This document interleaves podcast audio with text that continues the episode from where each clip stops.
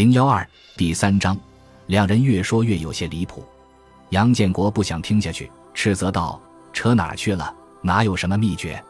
真有秘诀，你们师爷也应该留给我。”马二生不解的反问：“那为什么人家宋卫国这几年的手艺越来越？”杨建国稳了稳情绪，正色说：“这没啥奇怪的，人家靠的是勤奋，懂不懂？勤能捕捉，懂不懂？”没那个天分就得靠勤奋，不是我夸人家宋卫国这些年的确比我肯下功夫。我跟你们说，人家英语都过了好几级，外国进口机床的说明书都看得懂。菜全部上计，按规矩，赵老五等人举杯一起向杨建国敬酒。赵老五一脸诚恳地说：“师傅，我们弟兄们敬您，在我们弟兄们心里，您永远最棒。”杨建国故意问。这次输了奖金，你们真不怪我。马二生表态，就像您说的，以前都是咱赢嘛，这次就算让他们二扳一回。众人也马上附和：“对对，让他们。”宋师叔刚当上全国劳模，给他点面子。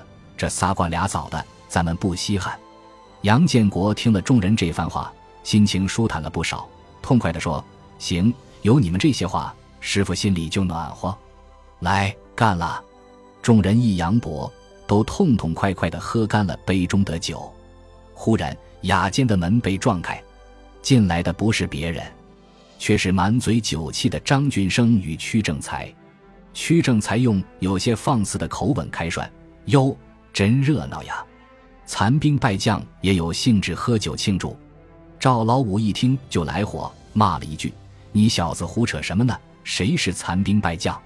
张俊生佯装打圆场，帮腔道：“赵老五，这么大火气干什么？屈正才跟你们开个玩笑，这都听不出来。”说话间，宋卫国也跟着进了包间，他满嘴的酒气，一副豪爽的样子，对杨建国说：“师兄，我们就在隔壁，吃完你们走就行，账我结。”啪的一声，杨建国拍桌而起，大声吼道：“宋卫国，你什么意思？”我杨建国掏不起这个钱，宋卫国连忙解释：“你看你，我就没法说话，怎么说你都往歪里想。”这不是？杨建国厉色道：“你少跟我扯里格郎，怎么的？连着两届全国劳模拿了，儿子签了委培，新房子也分上了，这么多年终于扬眉吐气了，是不是？恶心我杨建国是不是？”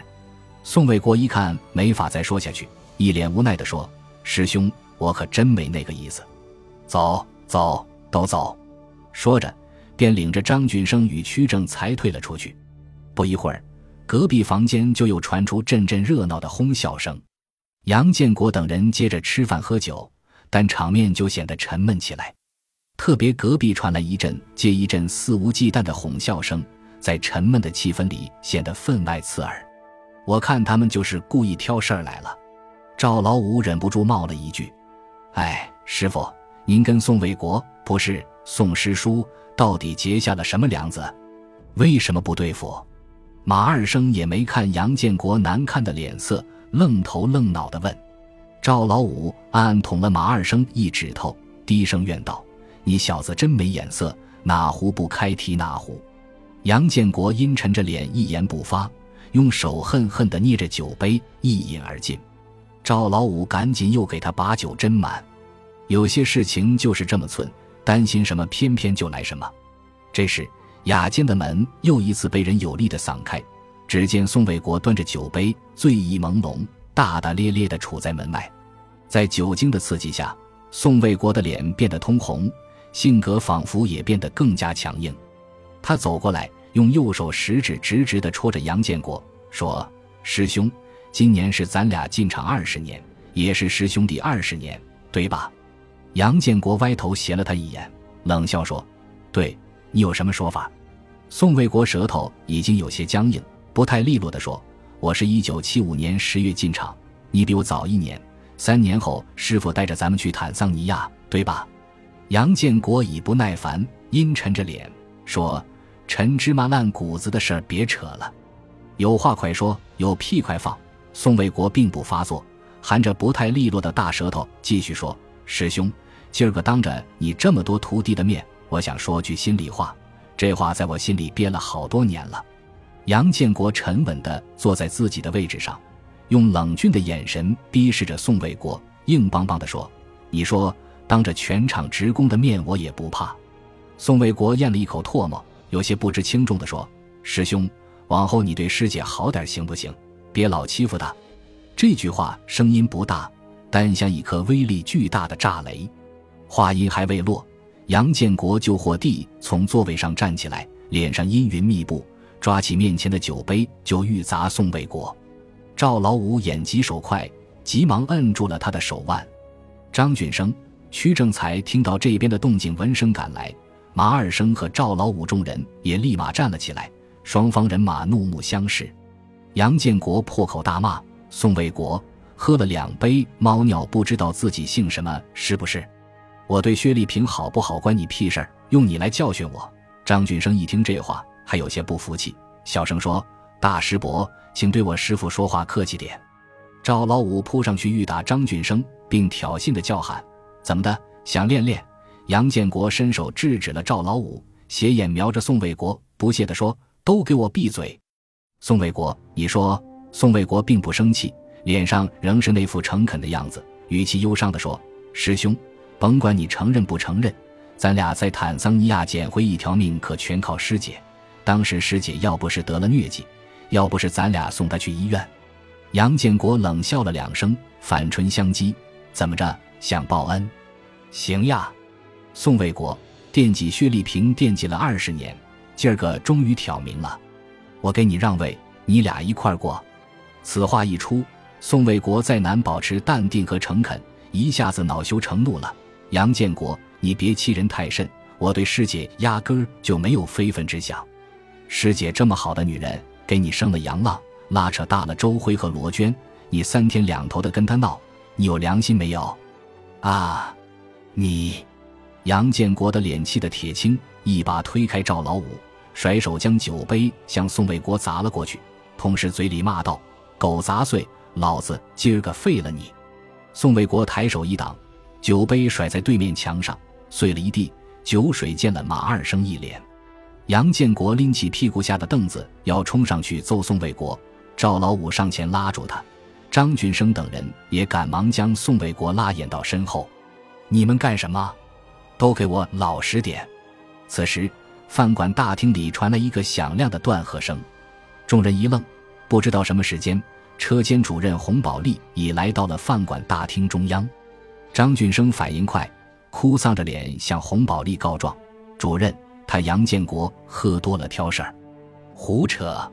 主任，我们先来的是宋卫国跟我师傅挑事儿，这才……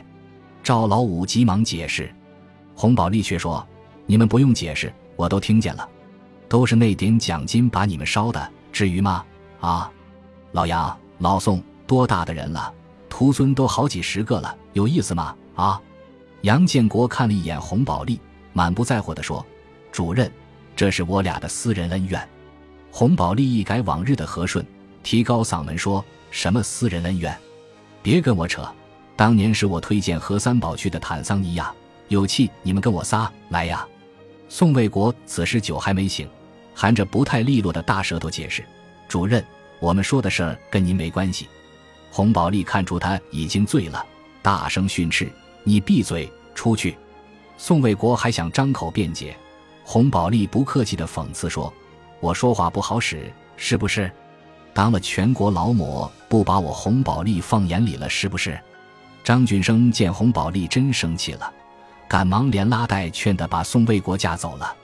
见宋卫国他们走远，洪宝利在杨建国的身边坐下来，主动端起酒杯喝了一口，对赵老五等说：“要说你们师爷和三宝，那真是个人物，车前卯汉在咱机车厂绝对是大拿。”就连你们师太爷杜立德老师傅都夸，当时我刚从滨江机务段调进厂，我自认自己车前卯汉不错，后来跟人家何三宝师傅一比，那真差的不是一点半点。洪宝利一席话说的杨建国心火渐熄，他喃喃地说：“哎，可怜呀，我师傅还有那么多师弟师妹都死在异国他乡了。”说着，自顾自地端起酒杯一饮而尽。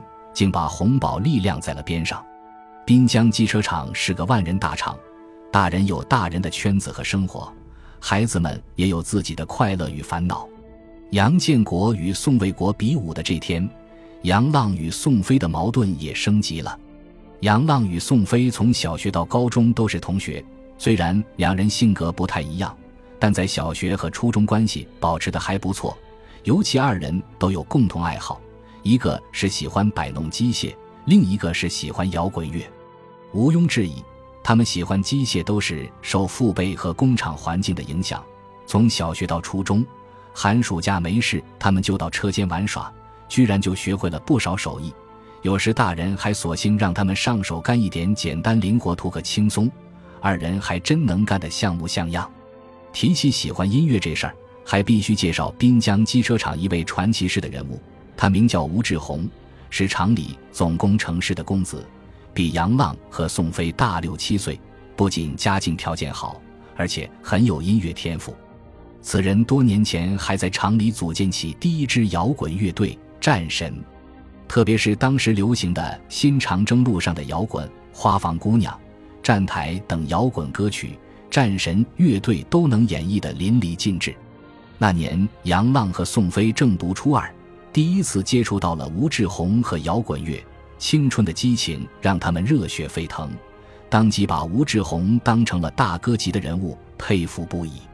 一年后，会玩摇滚又学习很好的吴志宏考取了国外一所名牌大学的研究生，在滨江机车厂办大的孩子中再次引起轰动。感谢您的收听，喜欢别忘了订阅加关注，主页有更多精彩内容。